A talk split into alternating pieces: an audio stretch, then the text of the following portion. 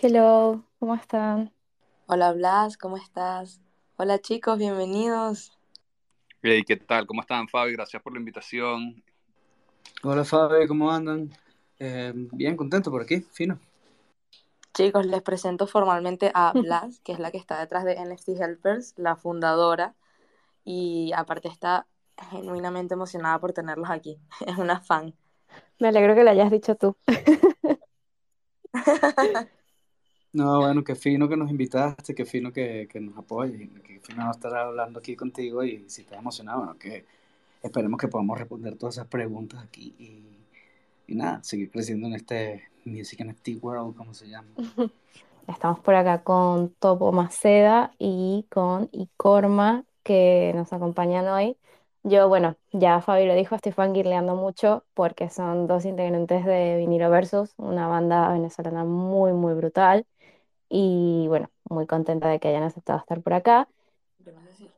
Y eh, que además tienen un, un proyecto, bueno, no sé si llamarlo proyecto o, o cómo llamarlo, pero tienen también esto que están haciendo de entrevistas en NFTs, que está súper interesante. Hoy los estuve escuchando un rato en la mañana y me re gustó el espacio, vi que estuvieron hablando de noticias.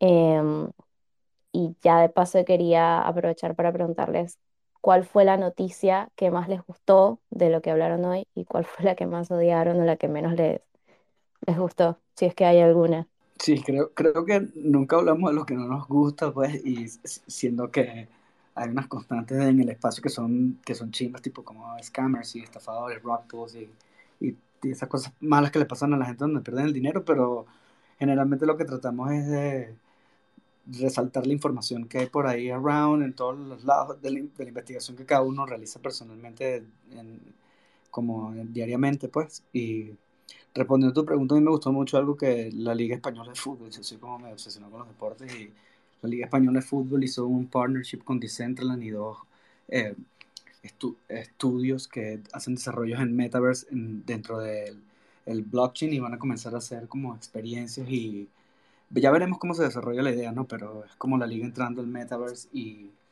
y bueno, poniendo al alcance de literalmente todo el mundo de manera gratuita eh, la posibilidad de ver fútbol, me imagino. No todos los partidos, algunos, pero por ese lado eso fue lo que me gustó a mí. No sé, Mangan, Mangan tuvo unas buenas hoy también. Sí, yo, yo creo que para mí eh, la noticia que más me gustó hoy fue la noticia del MoMA, del Museo de Arte Moderno de Nueva York, que básicamente van a vender parte de su colección física para agarrar y entrar eh, de una manera más pesada en obras digitales o en, o en la digitalización del museo y comprar obras NFTs. Y más allá de esa noticia, siento que tiene un peso muy importante que una institución tan importante como el MoMA, que aparte dentro del mundo del arte siempre han sido muy vanguardistas en todas sus decisiones y en cómo manejan, digamos, la, lo, lo, que hacen, que ellos estén de una vez siendo de los primeros en apostar en, en, en lo que son los digital assets y el digital art. Eh, creo que es muy bonito para todos los artistas que tenemos pues mucho tiempo ya construyendo en este espacio, eh, es como ver ese reconocimiento eh, y sobre todo yo que por, en mi caso yo vengo construyendo como artista mucho antes de que existiera el Web3 y entiendo lo, lo difícil que es eh, las instituciones en el mundo del arte. Ahora con toda esta nueva tecnología que se empieza a reconocer eh, todo este nuevo movimiento, pues creo que es muy positivo para todos, ¿no? Wow, esa noticia está increíble. Me encantó la última noticia que mencionaron, me parece full interesante, aparte que no la sabía. Así que gracias por compartirla acá. Y me gusta el hecho de que hayas hablado de que eras coleccionista mucho antes de todo este movimiento de NFT. Y de hecho, nosotros tenemos eh, algunas preguntas un poco difíciles, me parecen a mí, que hacerles hoy. Y de hecho, quería preguntarles yo la primera, que me parece bastante interesante, porque, bueno, yo estoy súper fuera del mundo de la música. Entonces siento que coleccionar música está todavía como que muy atrás en comparación con obras de arte digital, si se puede decir así. Entonces quería preguntarles a los dos que por qué creen que los coleccionistas se muestran más renuentes a pagar por un NFT de música en comparación con otro estilo de NFTs. Bueno, yo lo, yo lo tengo bastante claro y no es una opinión personal, ni es un, eh, digamos, como una reflexión que yo he llegado, es, digamos, uno de esos paradigmas y problemas del espacio en la música.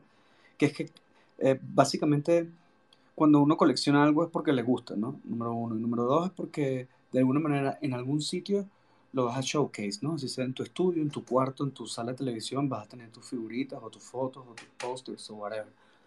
¿Qué pasa con los NFTs?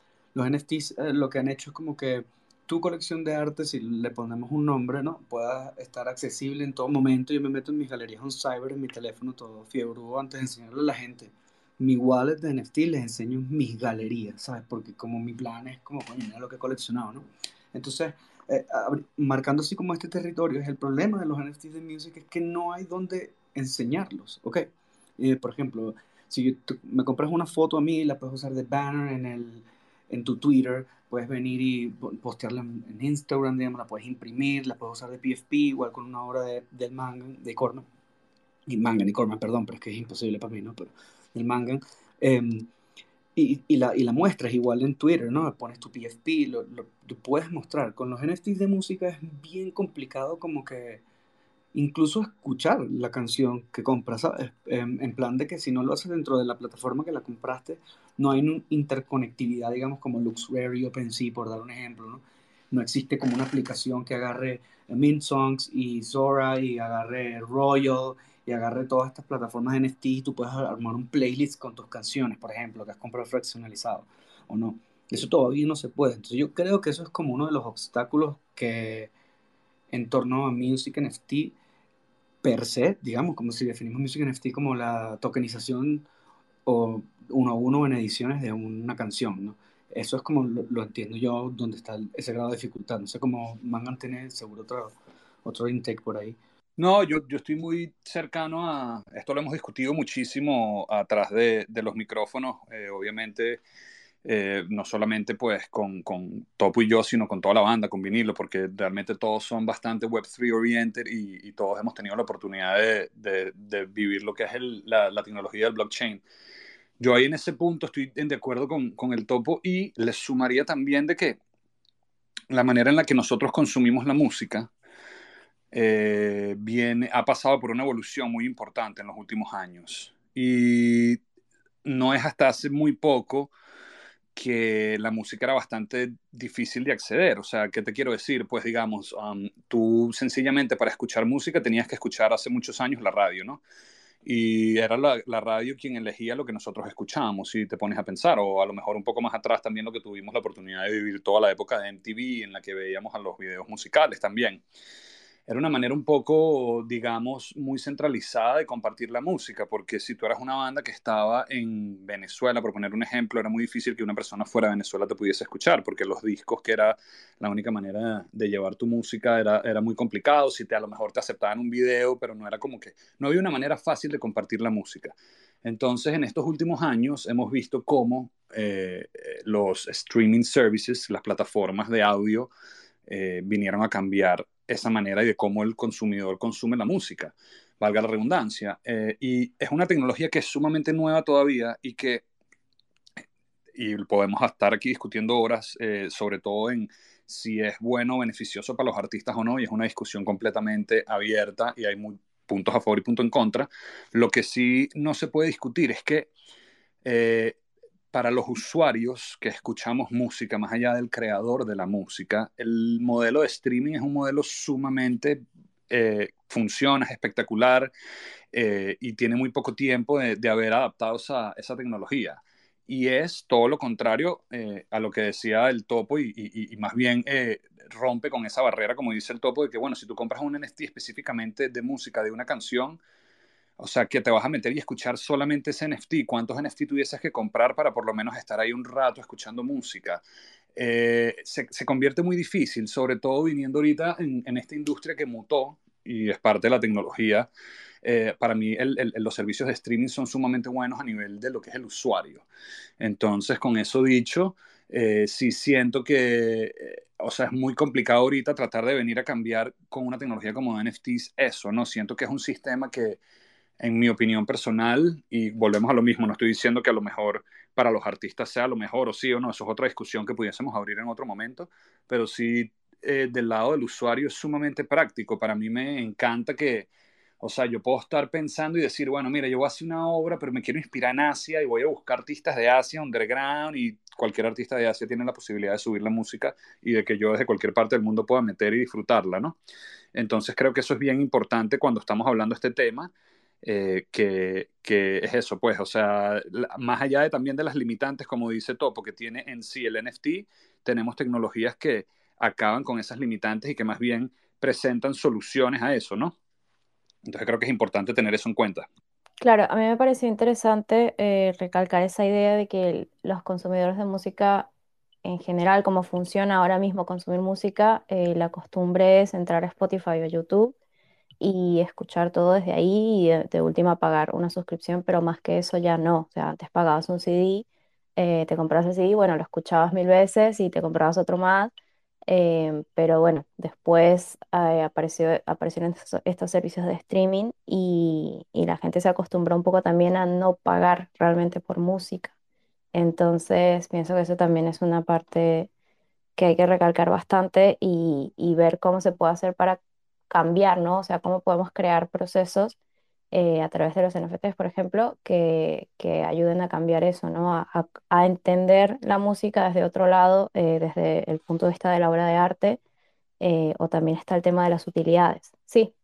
Sí, que estoy totalmente de acuerdo contigo y con esto no quiero decir, y ahí podemos inclusive Topo y yo extender un poco porque hemos estado investigando mucho, yo sí siento que la tecnología blockchain viene a, a revolucionar la industria de la música. Lo que pasa es que no necesariamente la tecnología tiene que ser usada para tú vender una canción como NFT. Ahí es en donde yo creo que tenemos que empezar a diferenciar, ¿no? Y pasa lo mismo con la tecnología en, y el blockchain. Mucha gente como que hoy en día está como con este boom y dice, bueno, mi empresa tiene que entrar allá al Web3, tiene que hacer esto, tiene que hacer esto. Y es como que, bueno, pero ya va, espérate, como que, ¿qué necesitas? Hay muchas herramientas, no todos tenemos que utilizar todas las herramientas, ¿no? Eh, yo sí, como te digo, creo que la tecnología blockchain va a hacerle mucho, o sea, cosas muy positivas en la industria, solo que a esa pregunta en particular es un poco complicado, como decía el topo, ¿no? Como que ahorita no es fácil, no lo puedes escuchar, no lo puedes ver, no, no hay nada que diga como que, que te motive a, a comprar, eh, digamos, un NFT que sea netamente música en este momento, siento yo. No sé cómo lo ves tú, Topo. O sea, yo, yo o sea, voy a desarrollar un poquito esto porque es, es, como el punto fuerte en cómo yo creo en la tecnología. En la música, en la industria del entretenimiento, especialmente en la música, no hablando ahorita, digamos como que cada 20 años ha habido un paradigm shift en la evolución de la tecnología. Eh, antes la manera de distribuir la música era vía viniles, ¿sabes? Y luego por la evolución de la tecnología eso fue a cassette porque era más barato, más accesible luego evolucionó el CD, luego evolucionó el MP3 gracias a que había un internet más rápido y la tecnología streaming, etcétera, etcétera. Entonces, con con lo que les digo es al principio ningún desarrollo de tecnología era fácil de adaptación. Yo me acuerdo en Napster, yo tenía, no sé, cuatro canciones, una canción de Metallica, una canción, me acuerdo que sí, It's My Life de Bon Jovi, eran como ¿sabes? seis temitas por ahí que habían que bajabas cuando tenías el internet y te conectabas al teléfono de la casa, que era todo como un proceso, digamos. Entonces, siento que estamos en el momento en donde la tecnología está cambiando y al principio cuando hacían streamings, o sea, la gente no sabía que literalmente lo que estaban haciendo. Nadie sabía que estabas construyendo tu biblioteca de música, sino que por primera vez la música era accesible en términos individual, ¿sabes? Antes tenías que comprar ya el CD no pasó, el CD venía en los temas. Eso antes con un 7-inch que comprabas como los singles o cuando en la industria de la música la, el modelo de negocio era hacer hits y era hits tras hits como la época de Motown 70 y 80, que todo, ¿sabes? Eran, te concentrabas en hacer una canción, un tema que pegara en la radio para hacer 7-inch y distribución. Entonces, ahorita estamos como en ese momento en que no sabemos bien hacia qué lado, digamos, como que va a ir, ¿no? Solamente puedes, puedes puedes intuirlo por cómo se está dando esa, dicha, esa misma evolución. Por ejemplo, si, si vendiéramos nosotros como Viniloverso, voy a poner el ejemplo, 25 en music NFTs, digamos, agarramos, está sonando canción de amor, agarramos y fraccionalizamos canción de amor, ¿ok? Y hacemos 25 tokens, el cual lo vendemos a 0.1 ETH, que es costoso, sí, pero digamos, cuando yo me pongo en el punto de vista, no, no de coleccionista, porque en este caso en música tiene una connotación como complicada por lo que eh, desarrollé anteriormente, pero más como un fan, ¿sabes? Yo voy a apoyar a, mi banda como apoyar a, como voy me compro un suéter de Foo Fighters o mejor me compro un suéter de Rawayana, o sea, Es como lo hago porque sé lo que implica en una gran cadena y haciendo zoom esa compra, ¿no? Pero a lo que voy es que esos 25 NFTs equivalen a un millón de streams en Spotify. Y les digo una cosa, o sea, hacer un tener un millón de streams en Spotify no es que es difícil, es literalmente imposible. Porque el algoritmo responde, además que lo que distribuye la música es un AI, es un algoritmo, entonces se basa en otras cosas, no, no como que en lo que en verdad, en filantropía y uno como todo artista es lo que habla en, en las canciones, ¿no? Entonces, ¿cómo compites contra eso?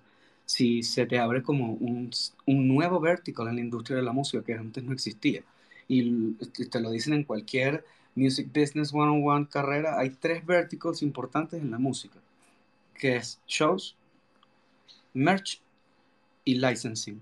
Porque, así es today estamos hablando, porque para tener revenue streams y ganar dinero como que, y, y air quoting, así, ganar dinero de tu música por medio de streams, es bien, bien, bien, bien, bien complicado. Especialmente si eres una banda que la forman cinco personas y un equipo atrás de no sé qué te gusta, ocho personas más, ¿no? Que si tú me dices que si soy yo el top haciendo música en mi cuarto y puedo todos los días, todo, una vez a la semana, hacer una canción con una pista free write, es otra historia. Igual, complicadísimo. Entonces, ¿qué pasa? ¿Cómo el, el problema está ahorita? Es cómo uno resalta en estas en, en, esta plataforma, digamos, como Spotify, ¿no? Apple con todos los servicios de streaming. ¿Cómo resaltas cuando hay, no sé, 8 millones de artistas, se suben, que te gustan? 90 mil, 85 mil canciones al día en una plataforma es, o sea, cuando lo comparas con, es dificilísimo, pero la oportunidad que está prestando el blockchain y el Web3 es que hay 2.000 artistas Web3 native de música, ¿sabes? Contra 8 millones en Spotify. Lo último que vi en, números era como que en Spotify hay algo así como de 80 y 90 mil tracks al día y en todas las plataformas NFT hay un promedio de 10 a 15. Entonces estamos hablando de que tienes un ratio de no hacerte famoso, ni pegarla, ni ninguno de esos términos, simplemente de seguir echándole leña a, tu locomotora, porque todos los proyectos y como todas las empresas, como se trata de este proyecto particularmente, sí es música, es rock and roll, y sí, nos encanta pegar gritos y tener la música a todo volumen, pero es una empresa y es un proyecto de vida donde no ya nada más pasaron de ser cuatro personas en tarima, sino hay otras personas atrás, ahora tenemos hijos, ahora tenemos perros, o sea, es como que ahí una cadena de gente que, que, que bueno, digamos, es como el legado que uno le va a dejar, digamos, de una manera bonita, ¿no? Entonces, simplemente aquí es como, ¿cómo podemos seguir creciendo la marca? ¿Cómo podemos seguir participando en esto? Y sobre todo con una característica neta de vinilo, es como, ¿qué es lo nuevo? Vamos a hacer eso, ¿sabes? Como que vamos a hacer las cosas que somos la banda que hace lo que todo el mundo no quiere que haga, ¿sabes? Pero ya en buen plan, ¿no? Es como eh, ha sido como el statement artístico que ha tomado el proyecto también, lo, digo más porque es más del proyecto que yo, ¿no? Entonces es como, es eso, son oportunidades y son nuevos modelos de negocio y son nuevos sitios donde puedes interactuar con la gente que de alguna manera yo siempre soy muy, o sea, soy, muy romántico con eso, que uno genera de alguna manera un impacto positivo en ellos y con la música, particularmente vinilo versus, hemos tenido la oportunidad de, de, de vivir eso, ¿no? Como que de primera instancia y, en, y de esta nueva manera es mucho más fácil como esa comunicación directa con el fan. Y Manga le pasa más porque es la persona que está en tarima. Pues yo tengo la suerte de que no estoy en tarima con muy buena connotación, lo digo, no por mal, sino es como que son ellos los que tienes que dar la cara, los que tienes que estar, porque es un trabajo que la gente piensa que es como innato y en verdad a veces se pone bien cuesta arriba. O sea, man, ahí puedes hablarlo tú más, yo que sí me escapo de entrevistas y todas las cuestiones. Pues, pero... Sí, sí. No, pero es bonita la pregunta y como les digo, pues creo que, y no solamente creo, nosotros nos hemos tomado en Vinilo Versus seriamente la misión de onboarding a la gente y, sobre todo a, a, la gente que ya nos sigue. Es, un, es una perfecta excusa para decirles, mira, nosotros creemos en esta tecnología.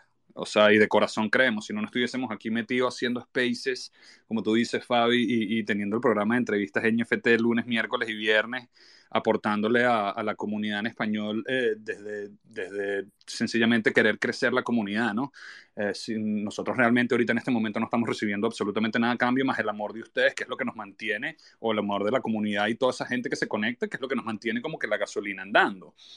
Eh, entonces, claro, para nosotros más bien es como, y, y, lo hemos hablado full, porque eh, si hay un rechazo inminente y lo sabemos, cualquier persona, o sea, de primera instancia, que uno le empieza a hablar del blockchain o el Web3, ya es casi que te ven como si uno fuese una secta, como que, ah, bueno, no, no, este, déjame salirme de aquí, esta gente ya está convencida por, por esto, y es como, no, realmente eh, entendemos las limitaciones de la tecnología, entendemos todo, pero es algo que sentimos que puede beneficiar muchísimo a, a, a muchísimas cosas y a muchísimos ámbitos, ¿no?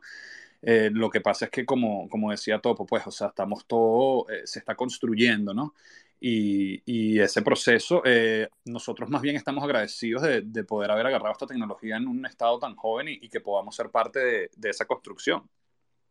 Saben que todo lo que dicen está, es súper lindo y súper interesante. Y lo que tú estabas comentando ahorita, que es que, claro, ustedes también acaban de entrar, ¿no? En el espacio, pero han sido artistas durante muchos años y a eso viene mi siguiente pregunta y es como que cómo ustedes creen, no solo ustedes, sino a lo mejor a otros artistas que conozcan en el ámbito de la música, cómo este, digamos, rechazo de las personas afectan a ustedes como músicos y, y cómo es de difícil en realidad, o sea, estamos hablando que es muy difícil vender música como NFT, ¿cierto? Entonces, siendo artista de música, cómo esto les afecta a ustedes, aparte obviamente, bueno, de lo lógico que es como que, coño, ¿cómo hago para vender mi arte, no? Pero, no sé, a lo mejor un, de un punto de vista más personal o psicológico o, o verga, o sea, no sé si tengo que cambiar, si, si estoy por el buen camino y simplemente tengo que seguir como que enseñándole a las personas realmente cómo puede funcionar o simplemente, bueno, tengo que ser parte del cambio y ver qué va a pasar. Y le doy la palabra a Blas que, que también quería preguntarles. Sí, yo quería nomás agregar a la pregunta eh, algo que se me ocurrió recién, que se habla mucho de este tema de salud mental, ¿no? De tipo, bueno, el artista ahora en el mundo NFT además tiene que aprender a venderse, ¿no? Aprender un poco de marketing para entender cómo llegar al coleccionista, pero incluso la música es aún más difícil porque hacer una canción eh, es mucho más caro que hacer un, una pieza de, de, yo que sé, un cuadro al óleo, ponele.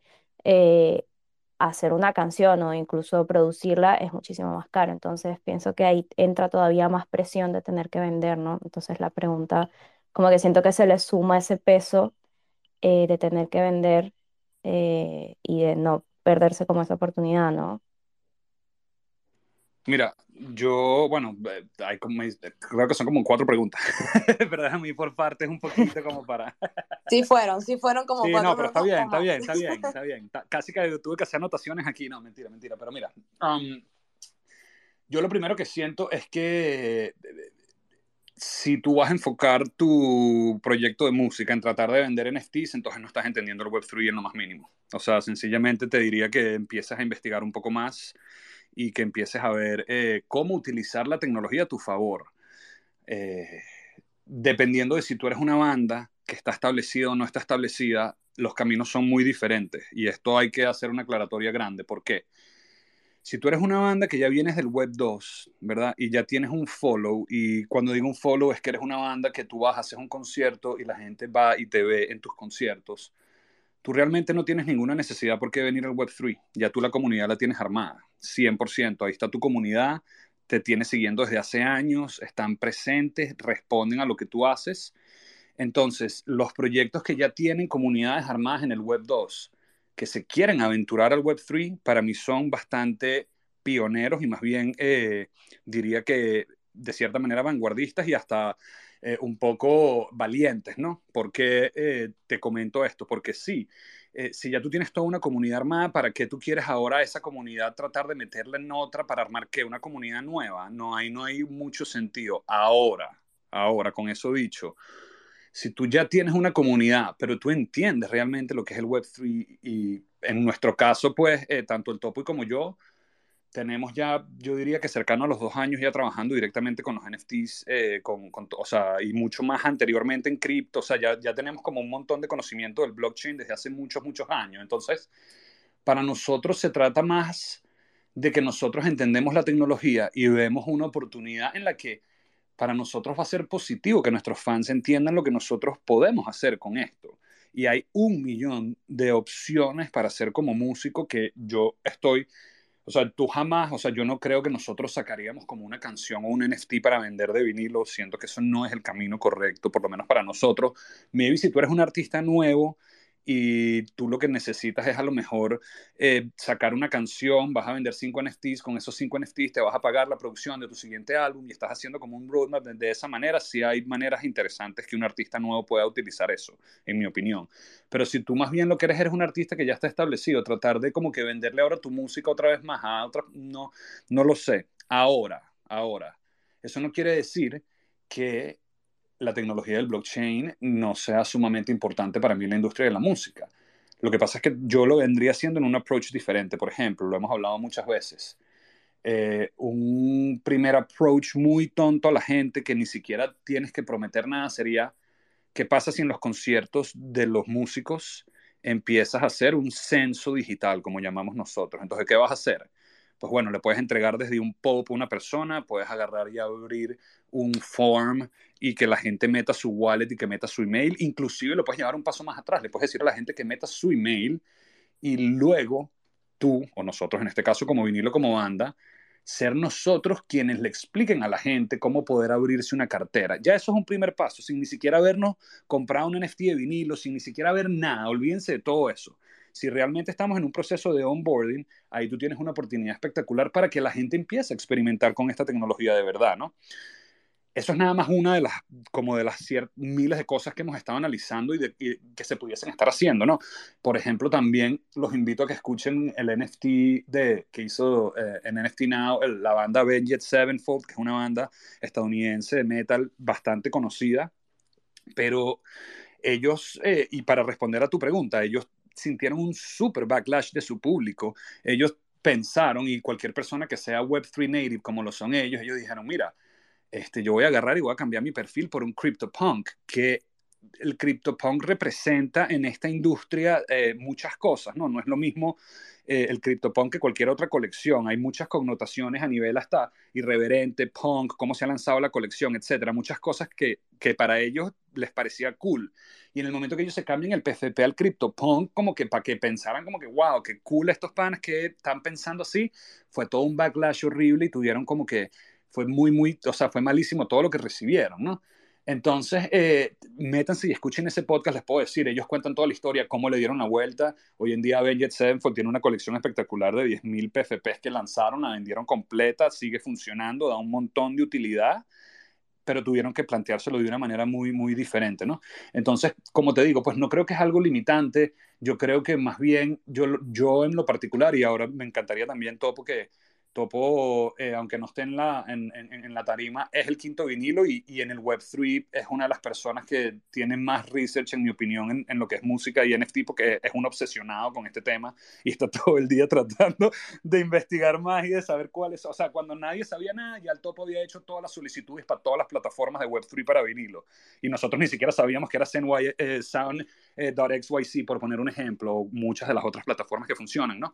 Entonces, en ese sentido, nosotros lo hemos visto como algo positivo. Lo que sí no hemos querido eh, es obviamente salir corriendo y hacer y vender algo por venderlo. Hemos estado estudiando desde los últimos ocho meses todo lo que está pasando y ver cómo podemos nosotros incluir un plan coherente que venga nativo de Web3, que sea coherente a lo que estamos construyendo y que se sienta que la gente que viene de vinilo, ellos aporten a esto y entiendan y se eduquen, ¿no? Topo.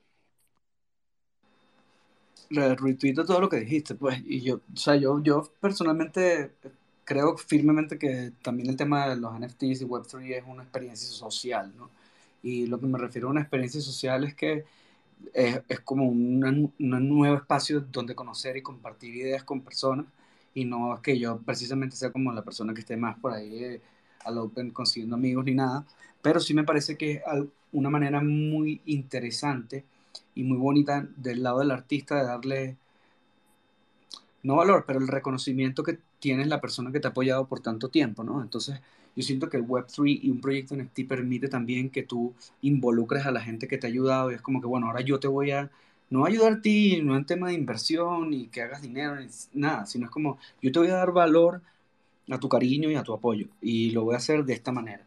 Voy a usar la tecnología blockchain que me va a ayudar a que pueda desarrollar este proyecto y vas a tener una serie de beneficios que sí vamos a ser súper celosos con la gente que no esté en la cuestión, porque no, primero no es fácil estar poniendo el, eh, las monedas ni el ETH ni nada en ningún proyecto que sepas que, y porque lo entiendo así y así funciona el espacio, que no, no le veas como alguna rentabilidad o de alguna manera algún retorno a lo que estás haciendo, pero cuando tienes una serie de cosas que le agregan como valor a, las cosas que a uno le gustan personalmente, siento que es un win-win situation para todo el mundo. Pues, y, esta banda, Avenged Sevenfold, es muy... Eh, es un ejemplo súper bueno, porque dicen como que si piensan que estamos haciendo dinero, multipliquen lo que cuesta, multipliquen cuánto es, divídenlo entre seis personas y para que vean si en verdad estamos haciendo dinero, ¿sabes? Como que, this is not about money, ya eso, y lo tuve una discusión ayer con una persona bien metida en el espacio, es como que ya esto no es de hacer dinero, ya las cosas cambiaron, ¿sabes? Es como, y lo hablé temprano hoy con Mauricio también, es como, ya la gente no está tan available, ¿saben? Como que estos OGs y estos builders, como a mí me gusta decir, los gatekeepers del espacio, ya no están respondiendo DMs todo el día. Gente que encontró proyectos, están trabajando con marcas gigantescas, con instituciones, porque Web3 es inevitable. Y yo lo veo así. Y por ejemplo, Fabi, con, el, con lo que preguntas tú del rechazo, es por ejemplo, nosotros, a nosotros no nos importa como que, que diga la gente ni que va a pensar, como que no es así. Vinilo Verso siempre ha tenido como un superpoder y y es muy interesante poder tener como que e, ese escudo como desarrollado de que en verdad no, no nos importa que, que, piensen los demás, entre comillas, pero vamos a hacer algo que sea legítimo y verdadero para nosotros y, en el que momento que lo estemos haciendo lo estemos disfrutando sobre todo, que es como un, un común. Pero yo no siento que mi, la, mi labor aquí, mi rol en el espacio es estar convenciendo a gente ni, ni estar...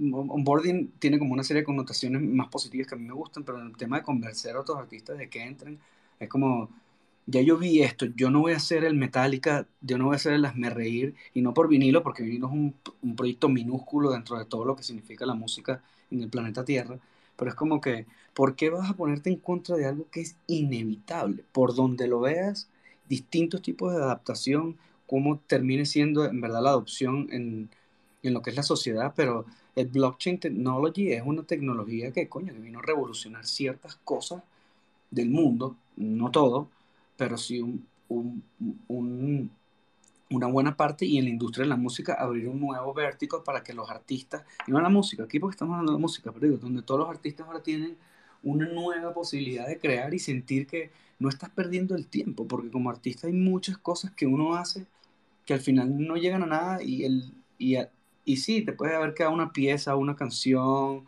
o name it, pero el tiempo en la vida es lo único que no se recupera, ¿sabes? Y yo, yo, soy bien celoso con mi tiempo y no por mal, sino porque es como, una cosa es invertir dinero y tener un retorno o no perder, pero es como, bro, el tiempo no se recupera. eso ten, ten, claro tu, tu, meta y tu centro cuando estés invirtiendo tu tiempo en cosas que no saben qué van a pasar, que por lo menos te llenen y te desarrollen como humano y como artista y como proyecto, como banda, como socios, como todo. Pero se pierde el esfuerzo. En el Web3 no, porque existe un Creators Economy. Y ahorita se está dando una, una discusión donde yo me siento completamente ajeno al tema de los royalties. Como si no hay royalties en la industria de la música y los artes, esto va para abajo, ¿sabes? Porque esto es la solución a un problema que había en los artistas y creadores de todo el mundo. Y yo, yo lo considero fielmente, y sí, con eso, yo, yo no me gusta tener muchas opiniones así como black and white, pero con esto sí soy como, brother, si esto no hay, good luck, porque no lo veo, no, que el que ahora que te compre te dice cuánto te mereces, como no jodas. O sea, tipo, en, en mal plan, pero yo considero que yo tengo un valor y he venido trabajando 13 años sobre eso y mi valor es intrínseco a lo que piensen los demás, ¿no? Creo. Y es algo que es muy bonito que trae el Web3. Entonces, como que yo no voy a ser o no vamos a ser como esa persona que esté against la tecnología y cuando los encuentro es como, ni les digo que estoy en NFT, ni les digo que tengo un, tres espacios a la semana con una comunidad súper brutal que no deja y no ni les hablo. Y hay veces panas que saben, me dicen, médico, pero ¿por qué no estás hablando con él? Como, bro, yo no voy a perder mi tiempo hablando con alguien que no, no está como dispuesto a, a sentarse en una mesa y abrir y, y, entender y tratar de entender. Es como, no, no lo entiendo, es muy pelusa, no sirve nada, joder. Yo, mi show, mi vaina, mi Spotify, bueno, good luck, date. Eh, manito levantada, gracias. Sí, sí, no, estaba pensando que una cosa que mencionaron eh, fue justamente que los NFT son como, tienen como una carga social muy interesante, ¿no? Y la gente que está metida, que generalmente llegaron por su cuenta, lo disfrutan de una forma muy personal y yo creo que eso es lo que también ha facilitado que la comunidad vaya creciendo y que se comparta y que se hayan creado círculos tan potentes, ¿no? Y sociedades tan interesantes y comunidades porque la gente entiende el potencial, lo ve y bueno, como tú dices, el onboarding tiene un lado positivo, que es que bueno, si tú estás interesado y quieres preguntar, todos vamos a estar dispuestos a, a ayudar a cualquier pers- persona nueva que quiera entrar en el mundo. Pero es re importante eso que mencionas de no perder el tiempo eh, tratando de convencer a gente que no está interesada, sobre todo porque tal vez eso puede venir del miedo eh, de pensar, por ejemplo, que los NFTs están muriendo o, por ejemplo, esta idea de que Tal vez, yo lo que pienso es que se están normalizando, entonces por ahí la gente baja un poco la energía, pero siguen acá, o sea, no es que se, no es que vayan a desaparecer. Entonces es como muy interesante verlo desde esa forma, em, sobre todo por este tema de sentir esa presión de tener que estar 24/7, ¿no? Sin eh, la parte disfrutable. Em, y chicos, antes de continuar, me olvidé de algo porque, bueno, acá yo nerviosa. Eh, quería avisarles que estamos eh, regalando un POAP, o sea, un NFT de NFT Helpers, para los que estén acá escuchando. Entonces pueden dejar en el tweet que está pineado eh, la wallet de Polygon y eh, la captura del space. Nosotros, bueno, por ahora estamos regalando lo- los NFTs por, porque nos gusta. Y bueno, eso. Y tenemos a Giovanni que levantó la manito. eh, ahí le damos la palabra por si quiere hacer alguna consulta. Y sumando a lo que dices, Blas, perdón, Sí, Fabi, es como le- los que tenemos tiempo en, en cripto y en, y en- el espacio, que en verdad antes hay dos años de espacio NFTs, podemos seguir los 2018 y todo lo que quieran, ok, CryptoKitties y Punks, pero digamos, el espacio moviéndose per se, funciona por ciclos, ¿no? Y fun- así funcionan los mercados. Yo no soy economista, no estudio economía, estoy, yo estudio comunicación social y cine, pero así funcionan las- los trends, las modas, los mercados, todo funciona, es un, es un son cíclicos. Y ahorita evidentemente estamos en un punto donde yo he visto ya esto bastantes veces, y no es que sea como que cripto, entré, no, cero, pero es un común en los espacios y en los mercados, sumado a que venimos saliendo de que se nos olvidó, bro, pero hace un- dos años estábamos en lockdown con una pandemia a nivel mundial en el planeta Tierra. Lo que pasa es que el humano tiene esa capacidad de que se nos olvida la vaina eh, demasiado rápido, ¿no? Pero antes, claro que estaba todo el mundo en Twitter, claro que estaba todo el mundo hablando sin nadie tenía nada que hacer y no es mal plan, digo, como que había home office, bueno, ahorita el mundo volvió. Aquí en Ciudad de México, ya como a cualquier lado que te muevas es una hora y media. El tráfico está como cuando yo me mudé aquí en el 2018, so, a lo que voy es como que sí se sienten momentos que caen y que suben, pero también siento que son los momentos perfectos para experimentar, para en verdad ver qué está pasando, quiénes son los que están, quiénes son las marcas que están, que están creando a largo plazo, quiénes son los que no, y todo eso se identifica cada vez, creo que yo, mucho más rápido, ¿no? Pero, perdón que quería ser inciso ahí, Giovanni y Fabi estaban, estaban como al bate, pero perdón. No, tranquilo, topo. Todo lo que dicen, bueno, a mí me fascina y como, como digo, sigo aprendiendo todo el tema de la música, que es algo que para mí está súper alejado del mundo de Web3 porque es tan grande que a veces uno no sabe cómo, cómo abarcar toda la información. De hecho, yo quería hacer como una mini conclusión de todas las cosas que hemos hablado y ahorita te doy la palabra, Giovanni, para que la gente que nos escucha como que pueda sacar algunos highlights de toda esta conversación. Y es que tú dirías entonces que para los artistas de, de música, una manera buena de entrar, si eres nuevo, es también un poco estudiando, aprendiendo, perdón, tengo gripe, eh, aprendiendo del mundo de la música y esto le da un toque a- al space. Interesante. Hablando de COVID, ¿no? Sí, mentira. Re. Fabi, toma agua y cuando puedas, bueno, te esperamos aquí a que termines el, el statement, porque yo estoy que siguiendo el teléfono, así esperando que te desmutes. Sí, no, además cero presión, o sea, estamos acá. A mí me gusta pensar en los spaces como una charla eh, entre panas, que estamos sentados en una mesa, en un bar, tranqui, charlando. Entonces, como que está bueno también poder mutearse cuando quieres, pero a mí me gusta mucho más cuando tipo todo el mundo tiene el, micro abierto y están ahí interrumpiéndose y es caos. Me gusta mucho el caos, pero bueno, también está bueno poder tener un poquito de, de estructura. No sé ustedes qué piensan de eso. No, a mí me gusta más la estructura. Yo soy el moderador en NFT y soy bastante criminal con eso. Hasta muteo a la gente cuando hay mucho bochinche, pero eso nada más soy yo. Eh, no que todo el mundo tenga que ser así, digo. pero si quieres, este, creo que Giovanni podemos eh, conversar un rato contigo mientras vuelve ahí Fabi. Saludos, no, saludos. Y Colma, Topo, Fabiana, saludos a todos los que están aquí. Bueno, buena, buen tema. Eh, esto es muy interesante, ¿verdad? Y tenía una pregunta para ti, Topo, eh, porque y, muy interesantemente en un espacio mío hace poco yo mencioné sobre este aspecto de la música y cómo es que ahora lo, utilizar los NFT con la música puede abrir muchas puertas, oportunidades y obviamente hay, hay todavía un trabajo que hay que hacer. O sea, no quiero que las personas piensen que porque ahora llegó esta tecnología eh, se te va a poner todo como una alfombra roja y tú puedes caminar ahí directamente hacia el éxito. Como todo, todo negocio, todo, todo emprendimiento que tú hagas, tienes que saber varias áreas del negocio. Por ejemplo, un artista tiene que mercadearse, tiene que saber cómo tener una estrategia de lanzar la música, si es uno, o sea, entiendo ese aspecto porque mi área es el,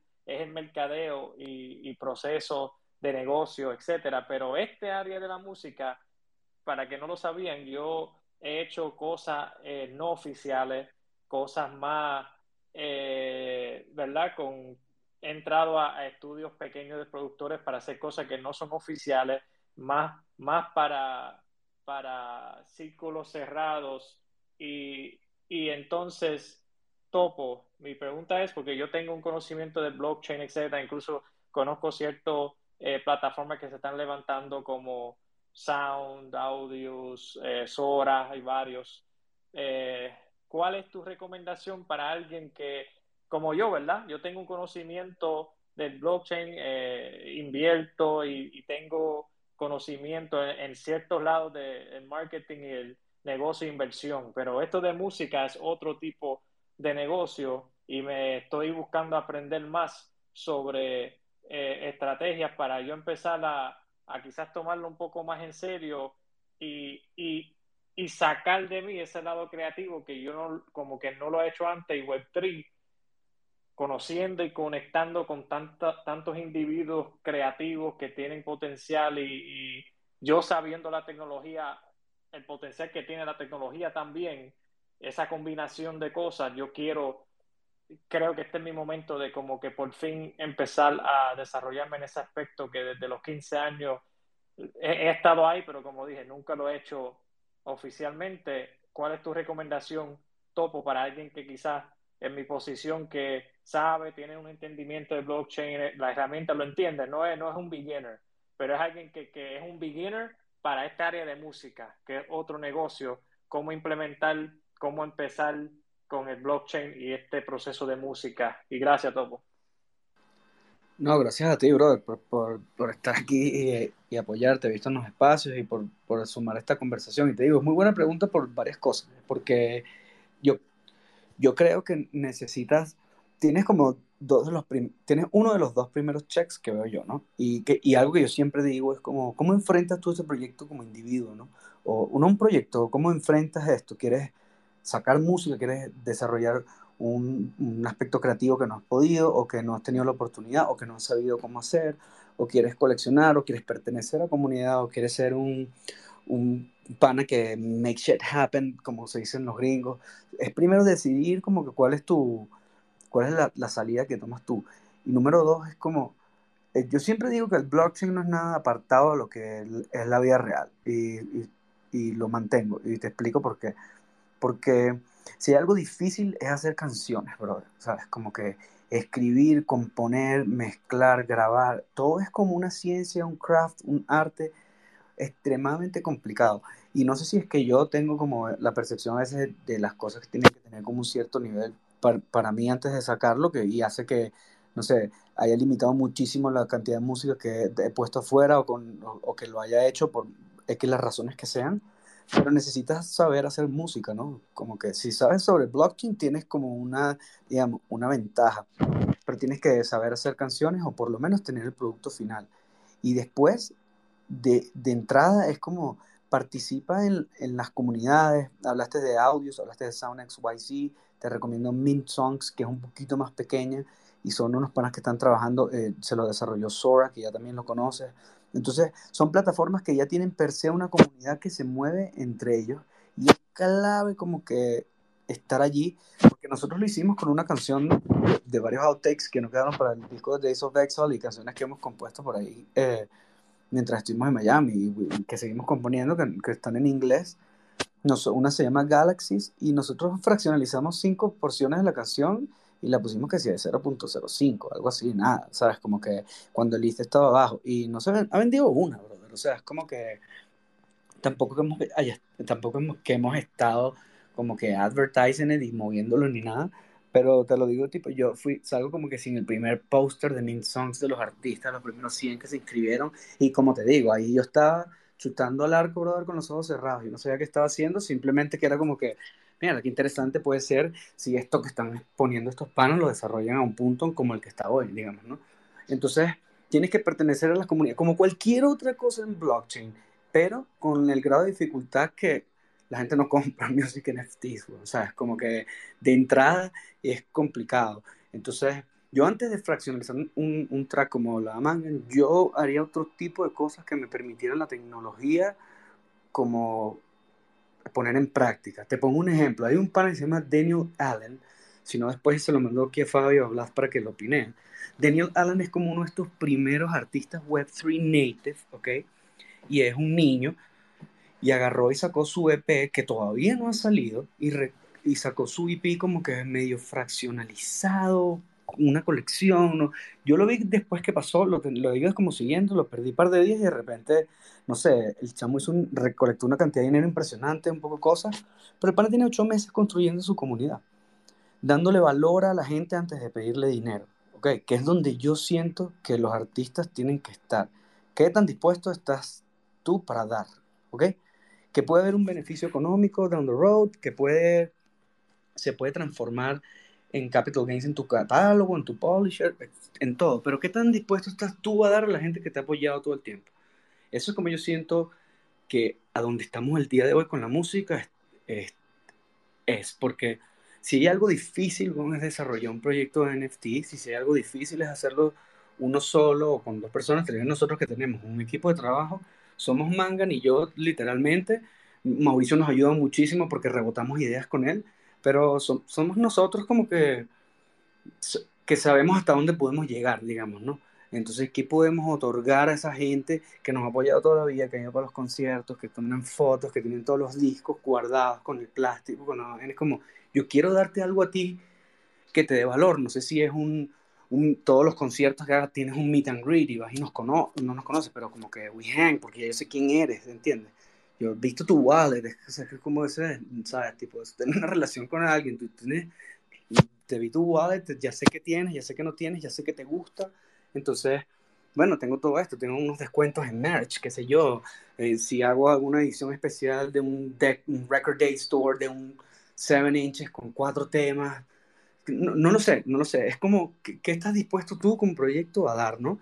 Y una vez sobre eso, construir sobre tu comunidad, porque si hay algo clave aquí es que el Web3, todo lo que es hasta ahorita, donde estamos, Blockchain Technology, se soportan con comunidades digitales. Entonces, bueno, eh, eh, es clave. Yo no, no, no, me gusta ser tan incisivo con el tema de la comunidad, porque creo que como que cansa a todo el mundo, porque es esas cosas que, que te sueltan primero, no, la comunidad y el Discord y el Ethereum es malo para el ambiente, ¿sabes? Son como esas vainas de, como vas a comer sushi y comes California.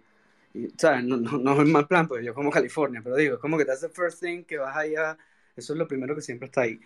Entonces yo te recomiendo eso, comienza a pasar por todas las comunidades, sé parte legítima, o sea, sé, sé legítimo en lo que quieres. Si quieres vender, fraccionaliza un tema y venderlo para poder grabar tu canción, di la verdad desde el principio, porque creo que también aquí hay un, un valor agregado a la honestidad que, o sea, por lo menos yo personalmente, cuando no, no hay roadmap, no hay un coño, el artista soy yo, la utilidad es que me vas a ayudar a mí a poder hacer mi trabajo, coño, toma, bro, ¿sabes? No me estás prometiendo un roadmap y que el 30% tal vaina y el 40% tal cosa. Yo siento que la honestidad y formar parte legítima de, de, las comunidades en donde tú quieras estar. Si haces rap, pues busca quienes hacen rap. Si haces rock, busca quienes hacen rock. Los que hacen folk. Yo creo que todo así, el, esta vaina es hyper niche, como dicen esos gringos. Y en tal cual, encuentra el huequito y sumérgete, sin piedad. Eso es lo que te recomendaría yo. No, gracias, gracias por, por, por eso, Topo. Muy, muy interesante y entiendo tu, tu punto de enfocarse en la comunidad y, y, por eso es que ahora mismo, ¿verdad? La, la comunidad que se va formando es más hacia lo que estoy compartiendo en la área de mercadeo, negocios, etcétera.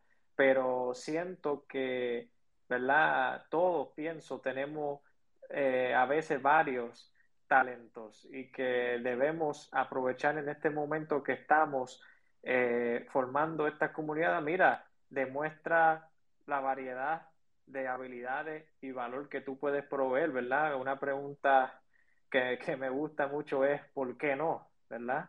Eh, ¿Por qué no? ¿Verdad?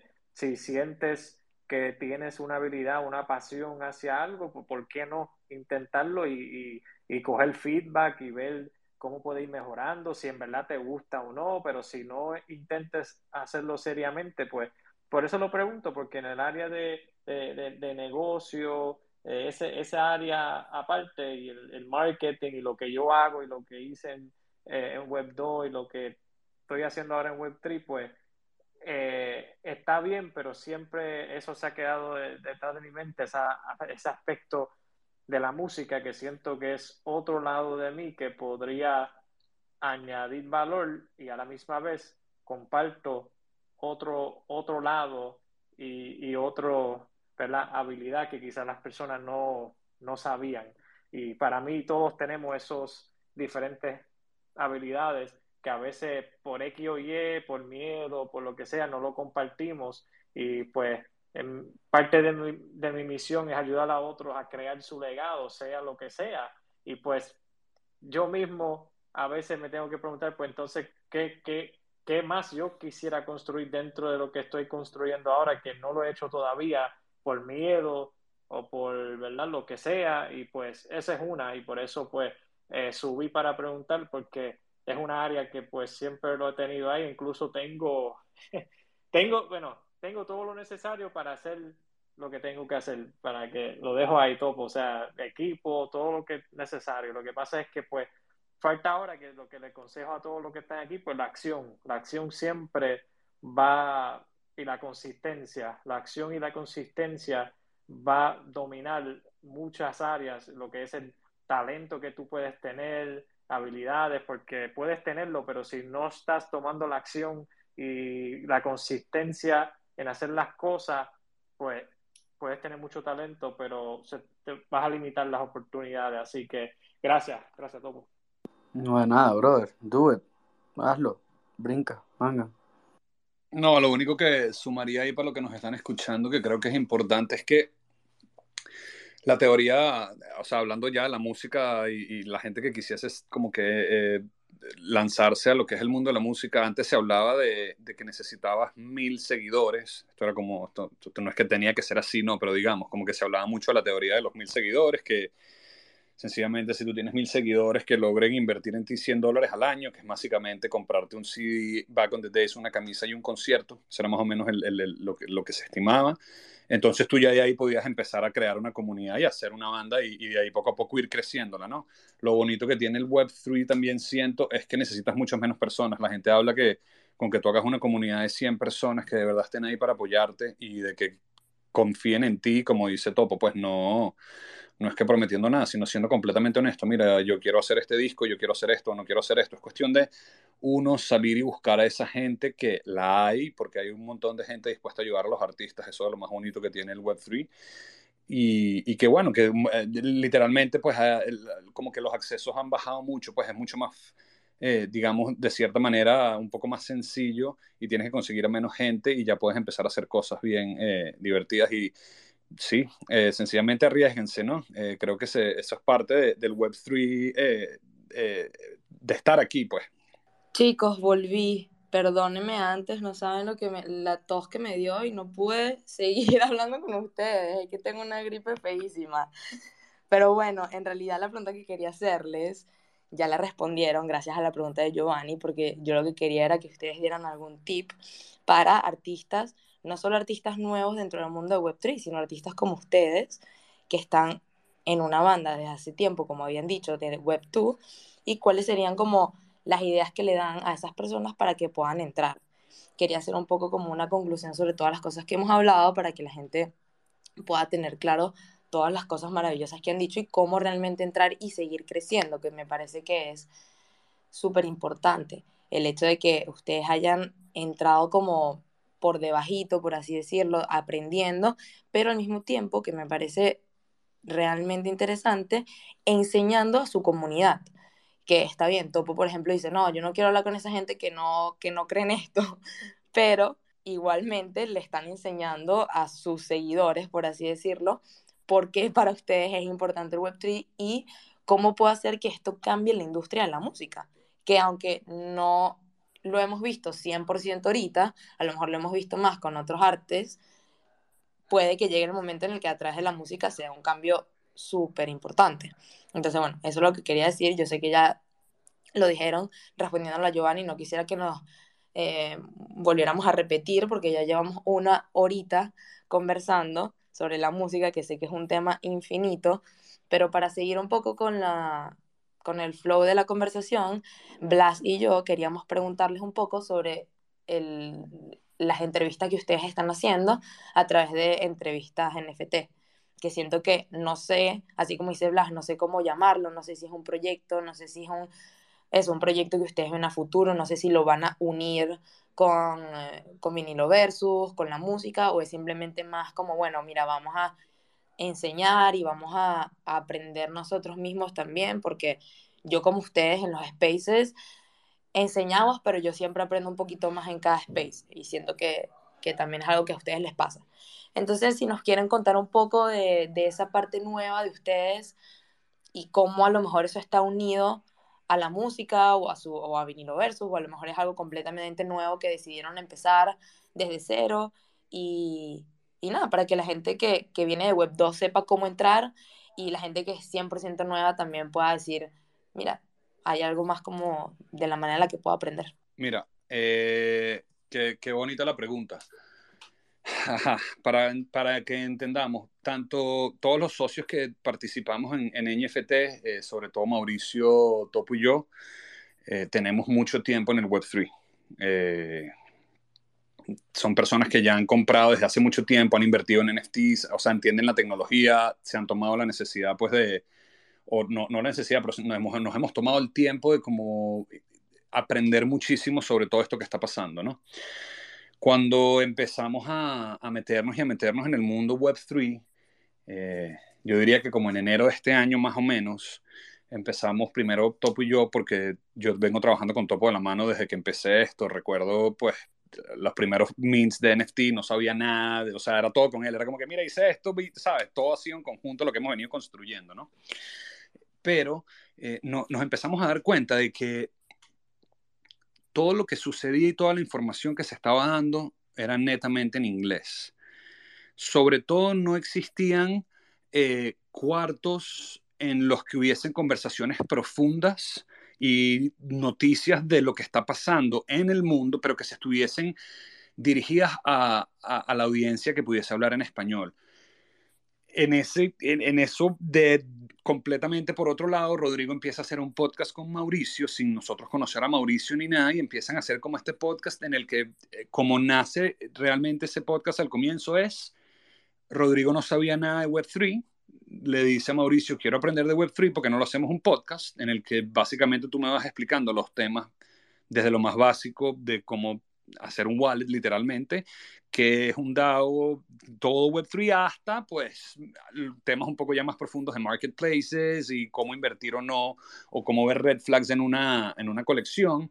Y ellos estaban haciendo ese proyecto, pero no, no nos habíamos unido para nada. Nosotros en ese entonces, como empezamos a ver esto, empezamos mucho antes de las entrevistas en NFT a hacer unos espacios que se llamaban Si Hablo NFT y lo hacíamos con nuestro amigo Luigi Rodríguez, que es otro gran artista del espacio que también está construyendo. Eh, aprovecho la cuña, o hasta mañana, el, no, mentira, el viernes va a estar en el programa de NFT, o sea que si quieren saber de él se pueden llegar. Uh, pero básicamente con él empezamos a, a, tener estas conversaciones, a hablar, a, a traer ciertos invitados, a, a, empezar la conversación en español. Y en eso ellos se dieron cuenta que estábamos haciendo eso, se nos acercó Mauricio y Rodrigo y dijo, mira, ¿por qué no unimos fuerza y realmente agarramos y hacemos esto y lo tratamos de llevar un paso más allá?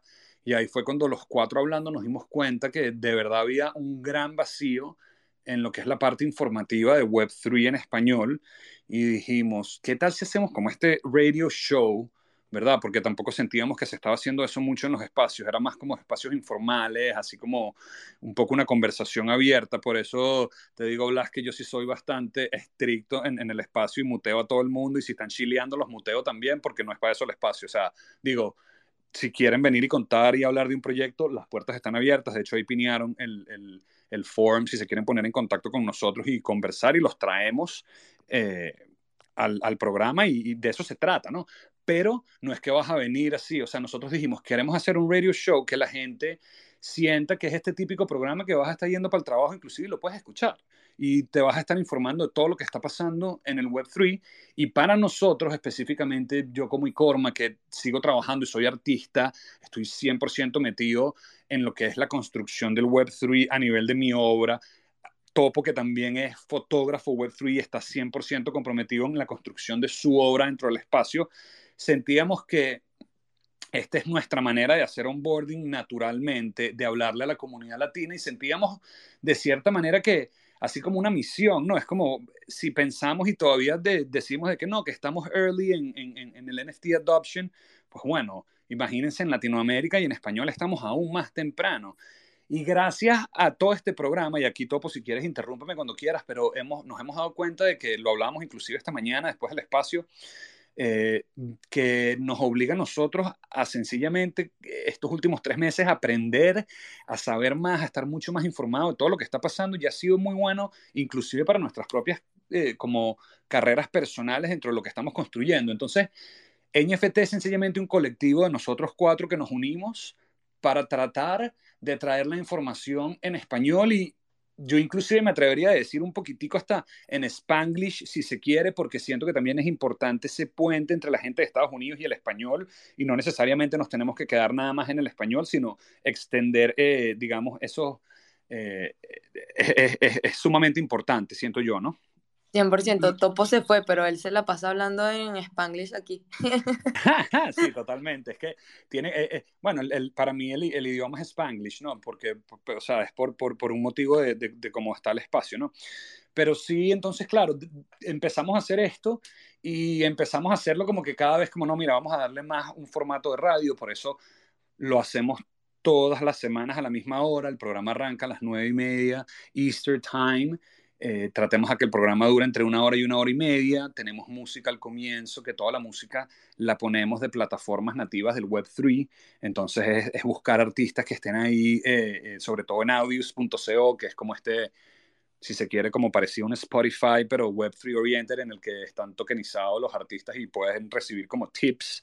Entonces agarramos la música de ahí luego tenemos ciertas reglas y por eso es que te digo que no dejamos que Chile ni nadie, porque es que no está para eso el espacio. O sea, si tú quieres venir y contarnos y hablar, yo no quiero que tú en dos segundos me medio mates una idea. Yo quiero que si el proyecto es bueno, primero veamos a ver si merece la pena o no que este proyecto se lo traigamos a la comunidad, ¿verdad? Porque también hay cierto respeto con nuestros oyentes de que no vamos a estar trayendo sea quien sea quien se monte, y, porque siento que eso le da una curaduría más interesante a la comunidad y la gente respeta eso muchísimo. Y, pero por otro lado, estamos súper abiertos. O sea, ahí te puedes meter en el forum, nos escribes, tienes una reunión con nosotros en el que llamamos el elevator pitch, en el que te reúnes con nosotros, nos, nos cuentas de qué va, eh, si podemos ayudar y seguir trabajando, porque también hacemos asesoría por detrás, o si alguien está interesado más en marketing o como en la construcción de comunidades o específicamente en proyectos musicales. O sea, 100% estamos para eso, pero como que, cada, que vaya cada cosa en cada lugar. Entonces, nada, esto dijimos, mira, es un radio show y ya tenemos como casi como un mes y medio con este formato de música, los titulares y luego abriéndole a preguntas a la que la gente y bueno, senti nos estamos sumamente orgullosos porque sentimos que a la comunidad le ha gustado muchísimo lo que hacemos. Veo por aquí que está, que si por ejemplo Lu, que siempre está con nosotros ahí eh, conversando y trayendo buenas noticias, también estaba viendo a la gente de Urban Animals, que obviamente eh, es la, toda la colección que, que, está sacando Mauricio y el, el, estudio creativo, el primer estudio creativo en español. Eh, o sea, entonces, de, de, esa manera, pues nos hemos dado cuenta que inclusive para nosotros a nivel personal, eh, esto es un espacio que nos ha hecho crecer un montón y conectar y hablar con un montón de gente y cada vez saber más, ¿no? Porque ya cuando te estás poniendo ahí, eh, como quien dice, al fuego de que, bueno, voy a saber las noticias, voy a estudiar, no puedes ir tampoco sin leerte las noticias. Entonces, ha sido más bien como bien interesante y bien nutritivo a nosotros a nivel personal. Y como les digo, pues siempre ahí está la cuenta, está conectada eh, la cuenta de NFT, la pinearon arriba eh, síganos, eh, si se lo pueden compartir a gente que sientan que va a aprender y que necesita esta información en español.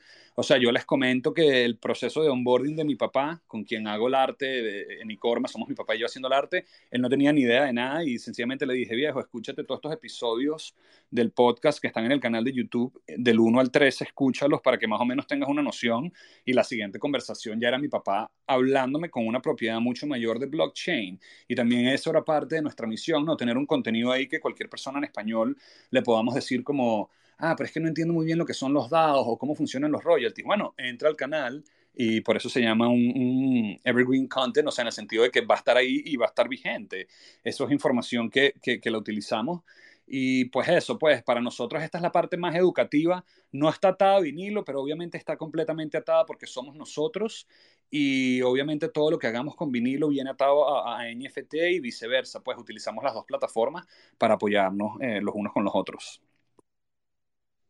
Y Corma, yo ahí quería aprovechar para preguntarte eh, justamente si a futuro tenían algún plan eh, con, con, NFT y con vinilo o si veían alguna idea que tuviese que ver con hacer, por ejemplo, una colección NFT Capaz que no me puedes decir, capaz que igual estoy spoileando algo, ojalá que no, pero me da curiosidad pensar si tienen y pensado eh, meterse más de lleno en la blockchain con NFT o con vinilo.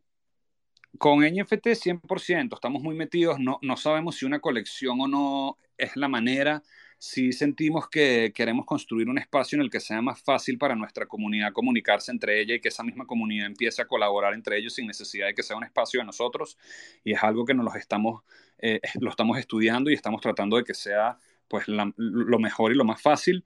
Y con vinilo sí te comento pues que el año que viene sí eh, ya tenemos par de meses trabajando con gente bien importante que estamos muy contentos, no, no puedo estar revelando nada, pero sí eh, gente que tiene mucho peso en el NFT World que cuando les, nos acercamos a ellos y les dijimos, mira, queremos utilizar nuestra plataforma de vinilo para llegarle a más gente y llevar esta tecnología a más usuarios desde nuestro granito de arena sin, sin pretender eh, nada, pero sí sabiendo que digamos, no hay muchas bandas de rock and roll en español en Latinoamérica, ¿no? Entonces, utilizar ese poder que, que hemos tenido con respecto a los años y, llevarlo a, a, eso. Si venimos con una colección, está, mucho, está muy, muy enfocada en, en, lo que sería como un membership club, en el que vas a tener un montón de utilidad, sobre todo el año que viene con el lanzamiento del disco y la gira que vamos a estar dando. Eh, el año que viene. entonces, eh, estamos muy contentos trabajando desde hace rato ya en eso pero todavía no se ha anunciado nada. Los primeros pasos que estamos dando era lo que te comentaba antes, que es una idea que nos parece muy sencilla y es que cualquier persona que vaya al concierto de vinilo, ahorita tenemos una fecha, el 10 de noviembre vamos a estar tocando en Miami y luego el 12 de noviembre vamos a estar de regreso en Caracas, que tenemos mucho tiempo que no hacemos un gran concierto allá con, con todos nuestros fans y el primer paso es eso, ¿no? Hacer un censo digital en el que ver cuánta esta gente ya conoce esta tecnología, ver cuánto de nuestro público está eh, dispuesto a, entender esta tecnología. Y también lo otro que estamos haciendo es que estamos abriendo unos spaces eh, bisemanales que ha sido espectacular porque la herramienta de Twitter Space para conectar con tu fanbase es sencillamente increíble. El lunes que estuvimos anunciando pues la música nueva que vamos a estar teniendo este año y, estos dos shows, fue realmente bonito poder conectar con los fans uno a uno y estar hablando un ratico y se montaban, nos hacían preguntas, como tú decías, Blas. Entonces, así como una conversación así en un bar, pero de manera digital, ¿no? Eh, entonces, sí, 100% estamos trabajando en muchísimas cosas con vinilo. Nos pueden seguir en la cuenta y ahí enterarse de todo. Eh, pero sin duda, como les digo, lo más importante para nosotros no es nada más salir con una colección de NFT o no, es que la gente que se meta en esta colección de NFT, que nos apoya a nosotros y sobre todo esa gente que ya nos sigue, entienda y para nosotros es educarlos desde, desde todo nuestro conocimiento, que ya tenemos tanto tiempo aquí en, el Web3, para que ellos entiendan y ellos construyan sobre lo que nosotros les expliquemos, de cierta manera, ¿no? que creo que son los modelos que mejor funcionan en el Web3, cuando tú le prestas plataformas a la gente, los educas, los enseñas y luego le das inclusive la posibilidad para que ellos sigan construyendo en tope a eso. Excelente, buenísimo.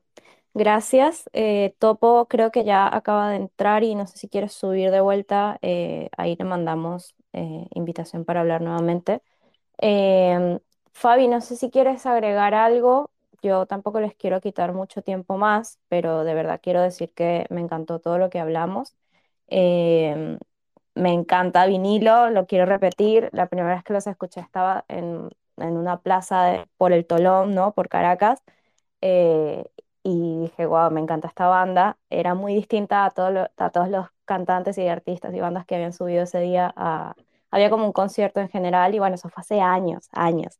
Y bueno, no, quería, quería comentar eso porque de verdad quiero decir que me encantan como banda y me encanta lo que están haciendo en el mundo NFT, me encanta que estén hablando en español porque estoy de acuerdo, de hecho NFT Helpers nació igual, nació por un tema de que estaba todo en inglés y todo bien con el inglés, es importante aprender otro idioma, es importante adaptarse y aprender eh, a utilizar los recursos, pero también, eh, bueno, si uno descubre que hace falta algo que está dentro de tus posibilidades tal vez o tienes las ganas de explotarlo, a full, ¿no? O sea, es valioso lo que están haciendo. Em, y antes de hacer la última pregunta, quería, bueno, avisarles que nosotros estamos creando un directorio donde los artistas se pueden sumar y a futuro, bueno, la idea es que puedan conectarse, poner ofertas de trabajo y juntarse por ahí para hacer, yo qué sé, trabajos en conjunto. Entonces, bueno, también los invito si quieren como NFT a unirse eh, como parte de, la categoría de comunidad. Creo que es donde entrarían mejor porque es lo que siento que están haciendo, eh, la parte más linda, ¿no? Que es esta comunidad. Eh, bueno, por ahí te dejo, Fabi, si quieres agregar algo y si quieres también hacer la última pregunta. No, yo creo que nos han llenado de información para nosotros y para todas las personas que, que nos están escuchando. Estoy encantada de este espacio. Yo ya había compartido algunos espacios con ustedes, chicos, así que les doy las gracias por haberme respondido y por haber dicho que sí a esta invitación. Yo sé que que, bueno, que están full con sus propios espacios. De hecho, Icorma, antes de irnos, quería preguntar si quieres piñar el, uh, los spaces que están haciendo. No entendí si, era, si lo estabas haciendo con vinilo versus o estabas hablando de entrevistas NFT. Sí, es que ya tenemos un pasticho aquí que ya no sé. No, mira, no, te voy a pinear aquí los espacios de NFT que realmente eh, son los espacios que más estamos promocionando en el sentido de que ocurren todas las semanas con vinilo. Estamos empezando bien a, hablar más a la comunidad y los espacios de vinilo son más eh, pensando, y, y, como yo les digo a la gente, pues pensando en, en, esta etapa de vinilo me da risa, pero lo que estamos haciendo literalmente es un censo digital. Es ver qué cantidad de wallets de la gente que ya nos conoce y nos sigue realmente existen cómo podemos empezar a hacer ese trabajo de onboarding, como les decía. Y pues nada, pero les dejo opinados aquí. Este sí es el, como, como quien dice, el flyer con, con todos los participantes que, que tenemos en, el, en, en, lo que es eh, Mañanas NFT. Y Mañanas NFT es eso, pues es un espacio de, de, que hacemos los lunes, los miércoles y los viernes, en el que traemos un montón de información en nuestro idioma. Y bueno, recordarle eh, a la gente que también estaba pineado ahí, eh, lo pusieron el, el, y está en nuestro espacio, si se meten en NFT, el form para que se pongan en contacto con nosotros, eh, no solamente si quieren venir y hablar eh, en alguno de los espacios, ahorita estamos empezando también a ver todo lo que va a ser la segunda temporada del podcast, trayendo invitados, eh, o sea que si sienten gente que está construyendo y que está haciendo cosas espectaculares, sencillamente escríbanos también. Y también decirles eso, porque nos han preguntado full como, bueno, y podemos hablar con ustedes, ustedes hacen asesoría, este, y si nos queremos reunir con un proyecto en particular y queremos, eh, lo, lo, empezamos a hacer desde hace muy poco, después de que tanta gente nos los pidiera. Eh, así que bueno, eh, también abrimos ahí, como les digo, en el form se comunican con nosotros, hay diferentes opciones ahí de, de lo que quieran hablar y, y de esa manera siento que no nada más construimos trayendo a la gente al espacio, sino también construimos ayudando a gente a prepararse para los espacios, cómo poder venir y hablar, cómo dar las respuestas, eh, cómo hacer un poco más de marketing orientado en Web3 nativo, ¿no? Que sabemos ya por experiencias que no importa cuánta gente tengas tú y vengas de follow, en el pasado no tienen nada que ver y eso no se va a reflejar directamente a lo que uno quiere hacer aquí en, en todo esto, el Web3 y, en el blockchain technology. Entonces, bueno, sencillamente eso, pues la, la, idea es seguir construyendo, construir, construir. Mau me escribió por ahí y les dice, Mauricio, que les manda saludos a todos, que le hubiese encantado estar por aquí, pero tenía otros compromisos. Pero Mauricio también es parte clave no solamente de NFT, sino también, eh, eh, ese sí lo podemos decir, es, es uno de los primeros asesores Web3 que tiene Vinilo Versus. Así que bueno, estamos trabajando de la mano con él también así que muy contentos y demás decir, Blas, Fabi, gracias por el trabajo que están haciendo, por todo esto, por haberse tomado el tiempo de, invitarnos, porque siento que todas estas conversaciones son muy poderosas y las tenemos que seguir teniendo. Eh, y bueno, recordarles eso, siempre los DMs abiertos, escríbanos, nosotros estamos bastante accesibles y lo que queremos es seguir construyendo con toda esta comunidad espectacular.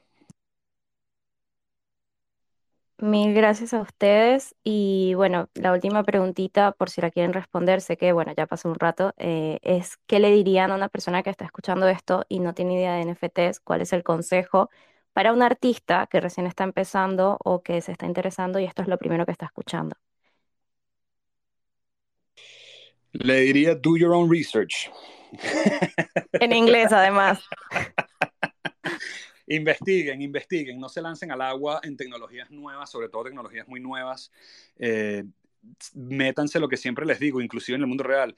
Vean quiénes son las personas que están haciendo cosas con las que ustedes conectan y pregúntenle, escúchenle, vean qué están diciendo, qué están escuchando, qué están haciendo y aprendan un montón antes de dar los primeros pasos. Es más fácil cuando sabes lo que estás haciendo que cuando te lanzas así a lo loco, sobre todo ya que no estamos en, en, en, digamos, en early COVID times, que todo era una locura y lo que pusiese funcionaba. Hoy en día tenemos un espacio mucho más curado y mucho más inteligente y la gente no, no es así que está así por así. O sea que eso, hagan su research y no tengan miedo en preguntar, porque la gente aquí está muy abierta a onboard people y a que la gente crezca y, y esto no es una información secreta para nadie, es todo lo contrario, aquí la información es de todos. Definitivamente, súper de acuerdo. Millones de gracias por haber estado por acá. Espero que, bueno, podamos seguir en contacto y, seguir trabajando en conjunto. Igual, insisto, síganse, sigan a NFT en español, eh, sigan a los chicos, a Icorma, a Topo, eh, porque la verdad que son unos genios, a Fabiana también, eh, y que gracias por conseguir este space que la he pasado súper bien. Y bueno, Fabi, si quieres agregar algo, y ya tengo una cancioncita de vinilo para despedirnos. Nada, chicos, muchísimas gracias y disculpen mi tos en medio del voice, en medio del space. dale, Blas. Dale, dale. Bueno, nos vemos. Muchísimas gracias.